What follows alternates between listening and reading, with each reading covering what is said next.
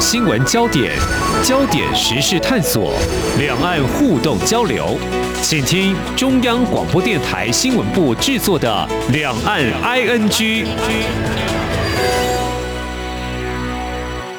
大家好，我是宛如。今天是九月十七号，星期五，礼拜五。通常大家会觉得很开心，但这一个礼拜五大家更开心，为什么呢？因为台湾马上紧接着就有四天的中秋节连续假期。那我们在今天的节目就空中带大家出去走一走。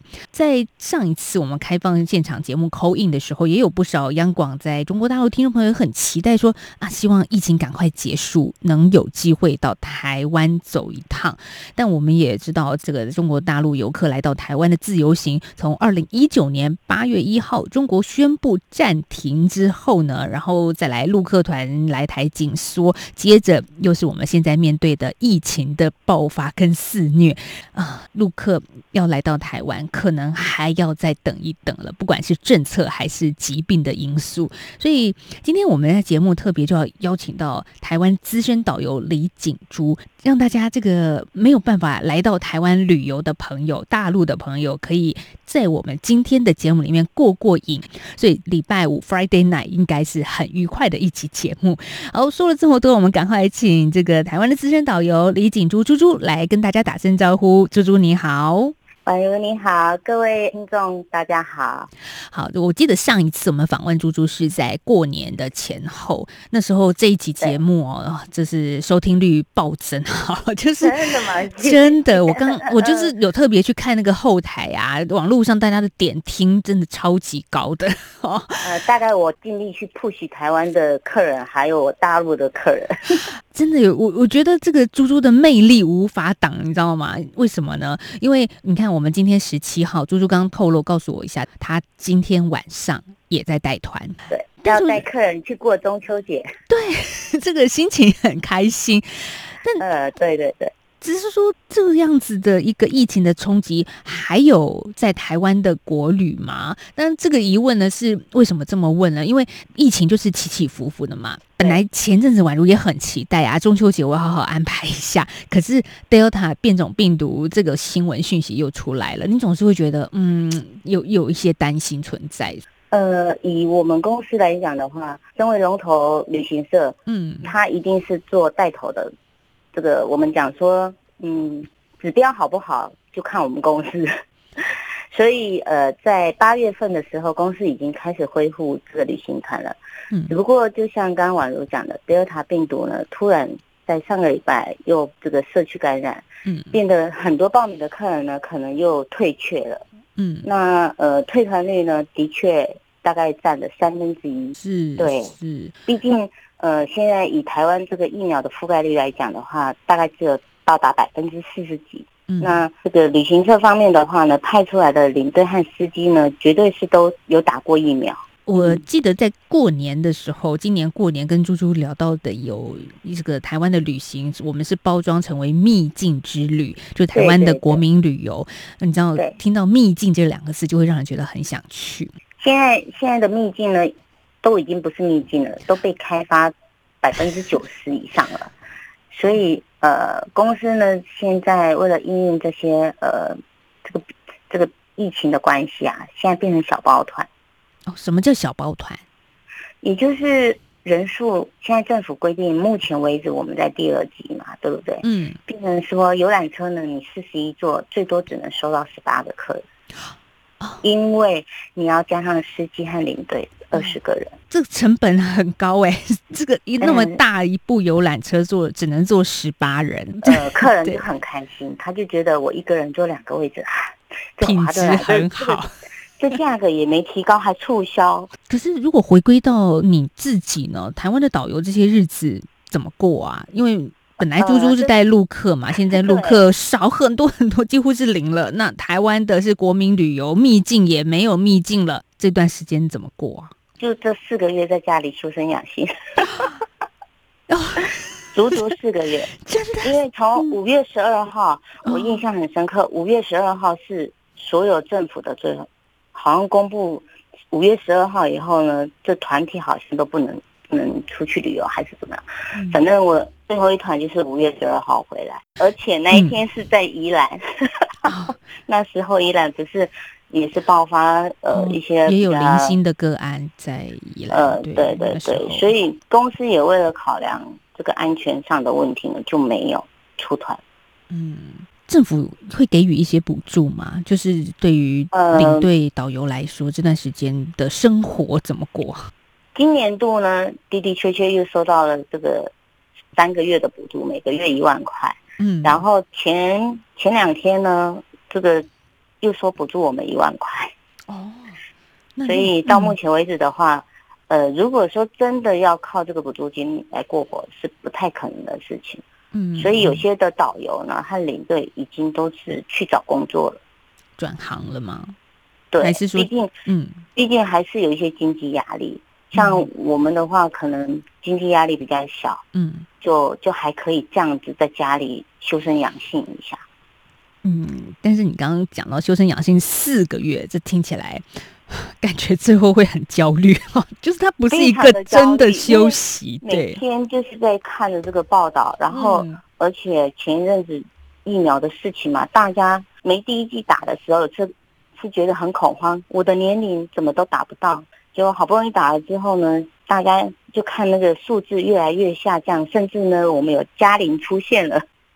嘉玲出现的时候，其实最开心的应该是我们的旅行社老板，因为因为表示客人可以回来。没想到这个德尔塔病毒呢，又又跑出来乱了之后呢，整个行整个规划呢，可能就是又打乱。好，这样子的状况真的对旅行业来说是一个很低气压，但也因为这样子，我想，嗯，大家在连续假期的时候，可能远距离的一个行动呢，还是要尽量的避免。嗯，但在这个低气压之下，我想今天也是我们为什么邀请猪猪来到节目现场的原因，是因为他要把快乐的旅行的经验跟大家做空中的分享。嗯，不能好好的出去玩，不能放心的出去玩，没关系，今天听我们的节目来。过瘾也是 OK 的啦，是啊，来解还挺多有趣的事情，来 来把这个郁闷给解除一下，好不好？对呀，毕竟毕竟两岸的这个民众呢，他们对过任何的节节日呢，真的都不太一样。像我们最近要过中秋节，嗯，前前前一阵子不是过那个那个什么节啊？中元节，对不对？对啊，啊，还有端午节，这三个节呢，呃。大陆跟我们过的真的是完全不一样。中秋节不是大家都一样吗？八月十五中秋，没没错，日子是一样。对呀，但是呢，过的方式不一样。像宛如知道我在台湾是做陆客导游，嗯，后面呢，我就是做台湾的这个领队带团到大陆去。嗯，所以中秋节这种大节日呢，肯定呢，我都是在外面跑的，不是带陆客呢，就是带台客，不是在台湾就是在大陆，所以。这个碰上的几率呢也是挺高的，像在台湾呢，我还印象很深刻的，第一次呢，那时候陆客刚刚开放两年吧，就遇到了中秋节，结果呢，老板这个特别特别就安排了有一餐呢是什么烤肉，嗯，很好啊，因为台湾中秋就是烤肉嘛，就是你也知道嘛，应景节日啊，然后烤肉，而且呢还跟我说那个叔叔啊，我跟你讲哦。你今天来公司交接的时候，顺便抱一箱的柚子回去，然后接着客人呢推着行李车的时候，客人就一直看着那一箱是什么东西。我说柚子，干嘛要柚子？我说在台湾呢，我们就是吃月饼，呃，然后柚子再加上烤肉，这就是我们台湾的这个中秋节过的。嗯，没错。他们就两个眼睛瞪着我，就一直看着我。然后上车之后呢，是不是呃？一台游览车几乎坐满嘛，然后我就跟他们讲，来，这一颗柚子呢，就是你们两个的，因为一颗柚子两个人分嘛，嗯，就那样子一路发下去，发完之后，客人又看着我，导游啊，这怎么吃？我说就剥了吃啊，我说你们你们那里没有这个，他们说，呃，有是有，但是没有特别的兴盛，啊，后来导游还得要拿刀子去帮他们给剥一剥。但是他们，他们竟然对柚子，我们就心里想说来体验嘛。他们对这个吃了就是觉得哎还不错吃，可是他就会说，哎导游今天是中秋节，为什么没有给我们月饼？就像过年的时候说为什么没有给我们吃饺子？我说，呃，你知道月饼成本太高了，然后不能这么说嘛。我就说，嗯，月饼的话，因为每一个人这个喜欢吃月饼，口味不同，对，口味不同。我们的月饼呢，好几百种，所以说大家如果有兴趣的话，等会呢，呃，晚上到酒店附近，可以去那面包店，嗯，去买来试试看。台湾的月饼跟大陆的月饼真的不太一样，尤其是台湾。我们独特的这个中式月饼叫做绿豆碰。我们从小吃到大绿豆碰。呃，对，我们从小吃到大。我们广式月饼会比较贵。对，因为里面什么有蛋黄的，有莲蓉的，其实都是比较高档式的月饼。对对对对对。然后，但是他们呢，后来后来熬不过他们嘛，我最后还是还是有有去买了这个绿豆碰，因为绿豆碰。就是跟你讲，成本比较低，而且可以切切一下，就是说大家可以分，把它切成四瓣。对，对，因为说真的，一个人吃一颗绿豆碰，因为蛮大，像比手掌再小一点点，但是也是很大。你一个人现在都小了，以前比较大，现在这个呃物价提高了哦。好，继续。他每次，嗯，他们呢又来了，导游，这。这啥什么都没有，我说这是我们最有名的绿豆碰哦，然后呢，你们吃吃看，啊，吃的好吃的话呢，呃，回头最后一天我们回台北的时候呢，可以去采购一下，嗯，啊，因为那个台湾有一个非常老牌百年的郭差异嘛，啊，对，那 那也是可以观光的，它是对对对，就是让大家了解食品文化。我们也是会带他们去那里，就是呃。采购一些的伴手礼回去嘛，啊，就有点打广告。就客人一吃说，哎，这真的跟我们那里的这个月饼不一样啊！所以你看，从月饼又不一样。到这个下午的时候呢，我就跟客人讲说，哎，今天中午我们先吃合菜，然后呢晚上我们去吃烤肉。啊，我们中秋节的话都有应景这个节目呢，就是烤肉。对。可是考虑到大家，我们呃，因为那一款成本还比较高一点点，所以可以。在餐厅里面吃，哦，那一次他们就吃的很开心。可是，呃，过了两年之后呢，再带一团，嗯嗯，因为你也知道，越后面那个团费就越便宜。然后考虑到成本的问题呢，我们就是在住的酒店。就是呃，是类似那种度假村，嗯，就请他们帮我们安排户外烤肉。哦，那可以自己烤啊，更有意思。对，这台湾，这对我们台湾民众是很喜欢自己烤嘛，自己动手哦，想怎么烤就怎么烤。嗯。可是呢，你知道吗？那一团，呃，你你说他他不高级，不是不高级，他是领导团。嗯。所以他他的成本，我们才能够也让他吃户外烤肉。那我们就心里想说，是不是一个很棒的体验？嗯可是，这个东西呢，架上去之后呢，每一个领导脸色都很绿。为什么？这是什么东西？我说，这个我们的户外烤肉，我们今天的晚餐呢就是这个。他说火呢？我说等会呢，我们那个大家每一个人前面都有这个木炭，嗯啊，我们叠好之后呢，火种放下去，大家就起火嘛。我觉得这这是很简单的问题，可是对这些男人没。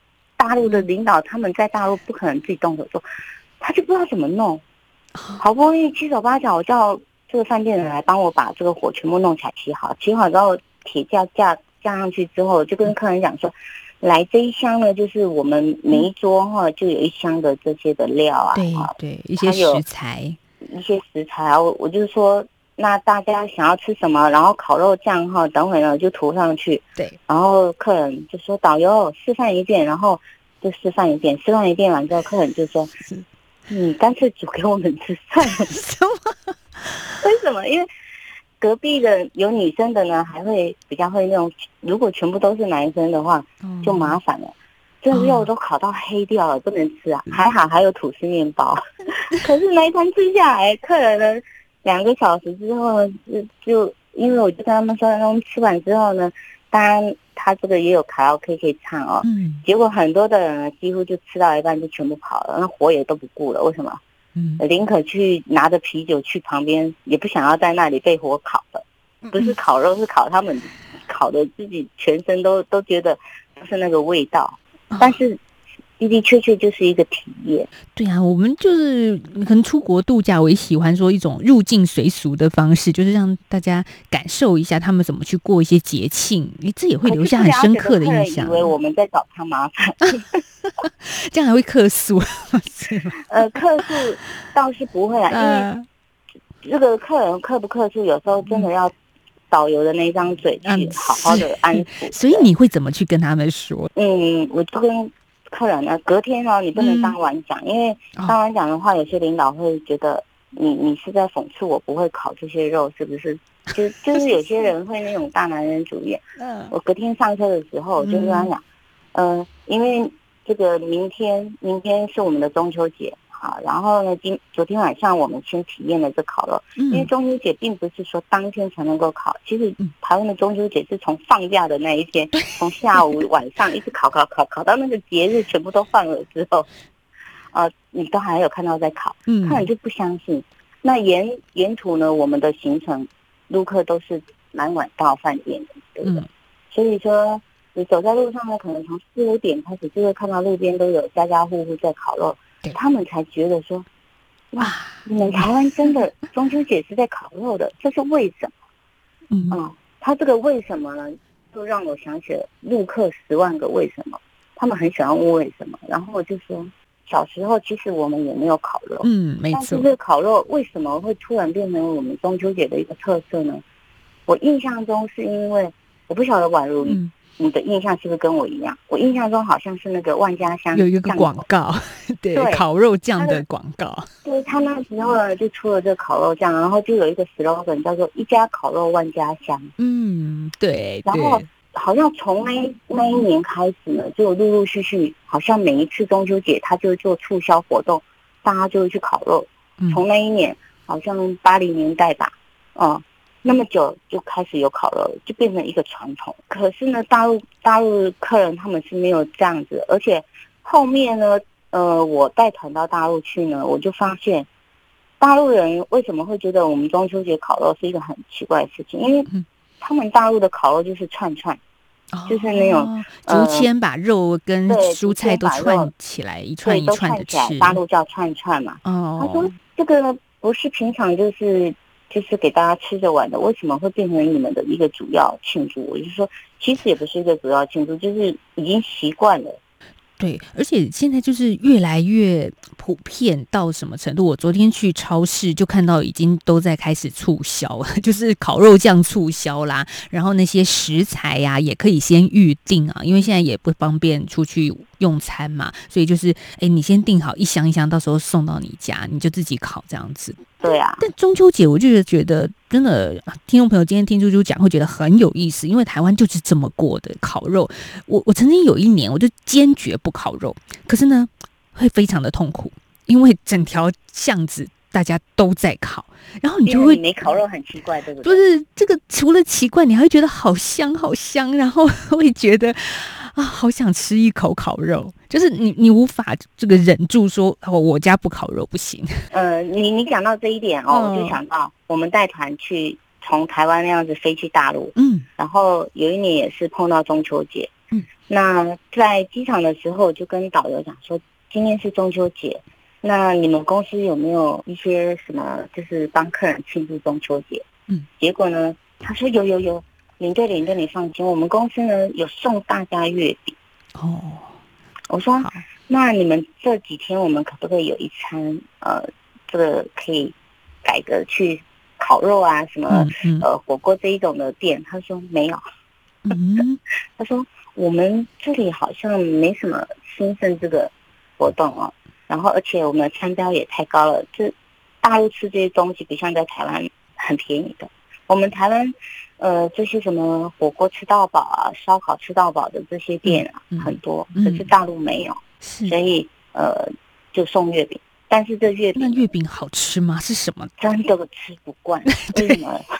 因为就回到了我们台湾三十年前我说的那种广式月饼，那种很甜很腻，然后里面包红豆沙、绿豆沙那种。因为现在的台湾的月饼也是讲究健康了，就是我们就是减糖，就是不要让大家吃的太过负担。嗯，对他他那个月饼呢，还就像我们以前我很小的时候，那个月饼是用那个漂漂亮亮的亮亮的那种纸包着。嗯，然后旁边会有那个一丝一丝的线在盒子那样装饰，很漂亮。嗯，那时候发给客人的感觉就是那种月饼大小呢，就是一人一颗，那那个大小，一人一颗也挺大颗的，像像我们手掌乌子这么大颗那样。哦，那也蛮大的啊。所以客人每一个人就看到还是很开心。对，排斥客人两夫妻就说：“来，叔叔给你我一个就好了，我们两个吃一个。”到最后呢，我就手上拎了一大堆的这个月饼。我最后回台湾之前，也不是回台湾之前，就是在路上我就偷都给司机和和那个导游了，因为毕竟口味我们呃还是真的不一样。太甜。比如说往年这种中秋连假，大家就真的会希望出国去度个假，然后到中国去。那我们是不是可以感受到中国过中秋节的气氛呢？就是刚刚我们提到入境随俗嘛，那大陆的朋友感觉他们有过中秋节的哦这种氛围。因为台湾过中秋节，我们的氛围就是烤肉。你烤肉的话，是不是家家户户就是烟那个烟啊？然后明显在过节，对，很明显。但是他们就就没有没有这个活动，所以你并不觉得他是在过中秋节，就就等于就是放假而已。他们所所谓的特别的活动，哎，那可是传统上来说，也会大家可能到公园里面，然后赏月、吃月饼，然后聊聊天。嗯，有的有的。嗯，但但是大陆你也知道，都是大妈在跳广场舞。哦，是没错啦。所以变成。它广场舞是一个特色，你就不会去去注意说有没有人去，因为我觉得他们不会晚上拿着月饼在那边吃吃月饼啊，然后看月亮，不会有这种风雅。是，哎，你这样等一下，我们的大陆的听众可能就会来讯告诉我，来讯息说，哎，我也觉得蛮好的啊。就是大陆朋友，您可以告诉我，你今年的中秋节是打算怎么度过的？是不是有一些特别的方式？等一下，等一下，我以前带过的大陆客人就从微信上面说：“猪猪，我有听哦。”然后你这样子不对，我还是有在吃 月饼看月亮。这个抬头看一下大陆的月亮，想着台湾的月亮，哎，结果都是一个月亮。对，那时候他们领导还有很多客人，因为我大概碰到三次还是四次的这个中秋节带带路客团啊，我就会特别跟他们讲说：来来，我们抬头看一下今的月亮，嗯，有没有觉得特别的远？然后客人就会说差不多。嗯。然后呢，有一次我还印象很深刻，到了高雄，到了高雄，然后高雄的空气品质本来就是比较不好，嗯，然后高雄的月亮就蒙蒙的，嗯，啊，然后客人说，哎，这个我们高雄的月亮真的跟我们那大不太一样，哦，因为是朦胧美，明天会下雨啊，我就跟客人忽悠了一下，结果隔天真的下雨，客人也是就像你那样子，哎。为什么你说明天会下雨？嗯，你说因为以前我老奶奶她也跟我讲过，那个月亮呢，如果旁边有月晕一样哦，那蒙蒙的话呢，明天就会下雨。那我总不能讲我高雄品质空气不好啊，工业工业那个废气很多，不能这么讲啊，对不对？身为导游要负责。哇，你真的猪猪当导游也要当台湾的形象大使哎。对啊，像我。绝对就是呃，在跟陆客介绍的时候，呃，我一定要扭转很多的不好的印象，对不对？总不能总不能跟跟跟大家灌输一些不好的，我们呢只能正正向，嗯，啊，负面情绪呢就尽量少，嗯，啊，比如说现在是疫情，像现在带台湾客人对。坐游览车去旅游，客人有时候会担心，嗯，你不要说客人担心，我自己也很担心，我的家人也很担心，是，所以呢，我们。有时候要扮演的就是那种心理啊，心理讲师啊，所以有时候我觉得我的工作，我觉得很神圣的，因为说你也知道，我曾经跟所有的客人讲，我出来带团，并不是说什么赚钱不赚钱，因为真的干领队呃赚不了什么钱，所以就是出来交朋友，然后呢跟大家做一些的文化交流，呃，甚至呢给大家一些呃。就是分享我出国在大陆，就像我现在跟你们分享说，哎，我去大陆呢，他们的月饼啊，或者是大陆客人来台湾的感受度，因为不讲你们都不知道。嗯，真的，因为你一直在第一线，然后对两岸的差异、文化跟思想上过节的方式，其实你都有第一手的观察。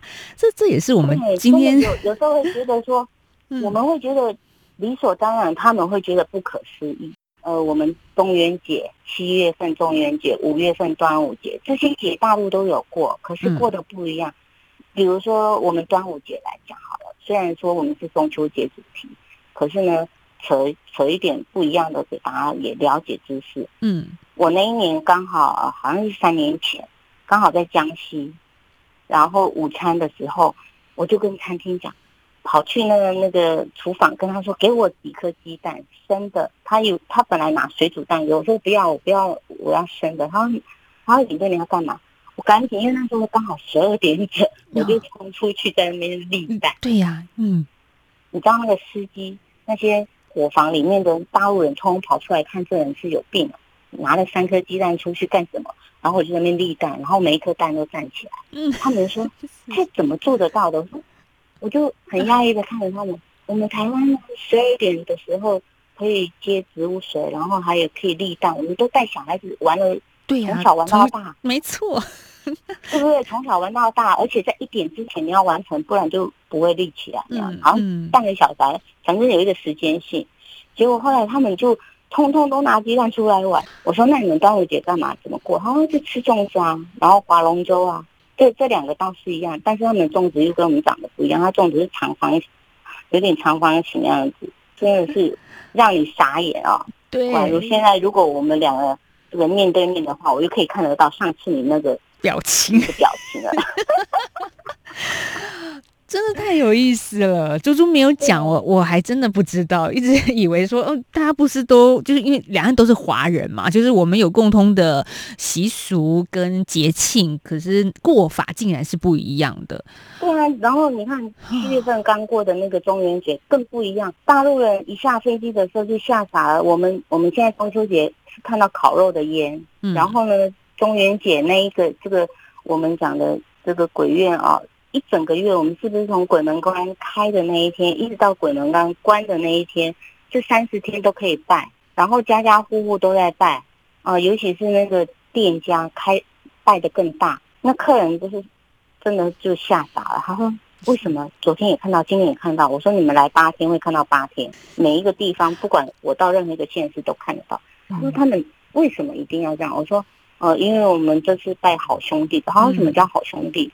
这对他们而言就是不可思议。他说，因为他们有破四旧嘛，所以他们对这些的传统呢都完全没有。结果那些传统可以在台湾看。嗯，他们说啊，端午节就吃粽子。我说没有啊，因为那个头到汨罗江要给屈原吃啊。他们说哦，好像有听说过。所以你看，这两岸的有时候一些呃，我们讲的文文化活动啊，风俗民情不一样。我就想说，今天的节目中秋连假的前一个晚上，一定要请猪猪来我们的现场，让大家听一听。不晓得你会不会一边听一边跟宛如一样，这个觉得叹为观止。对，然后就是说，这个猪猪导游一张嘴又在忽悠我们了，我真的没有在忽悠你们，真的就是这样。是啊，所以我觉得每一次哦，我觉得就是尽量啦，有节庆的时候，让大家可以听一听猪猪导游怎么去分享他在两岸之间带团的经验。这些经验大家也是一边听，虽然一边觉得很有趣，但也是长知识哦。就是真的是长知识，尤其是大陆，它省份这么多，每一个省的这个风俗习惯更不一样。呃，因为因为这几年我去大陆去很多嘛，所以。碰到的这些很不可思议的事情呢，对于我们台湾客人，他们也是就会觉得怎么会这样子？我说这就是我们讲的风俗啊，每一省有每一省的风俗，搞不好呢，我刚刚讲的这中秋节呢，呃，是我去的那一个省我碰到的。啊，我我去的这端午节我是去江西碰到的，是。啊。下次我们可以可以呃，请这个对岸的的各个省的客人嗯，来个扣一，看看他们省份有没有这个活动。没错，好，那中秋节快到了，也祝大家中秋节快乐。那我们今天的节目真的带给大家很多的快乐，谢谢台湾资深导游李景珠猪猪再次来到我们两岸安居节目，谢谢，谢谢谢谢宛如，谢谢两岸的这个听众啊，下次有机会呢，还能够在空中跟也有趣。的带团，拜拜，拜拜，也祝福大家有一个愉快的假期，拜拜。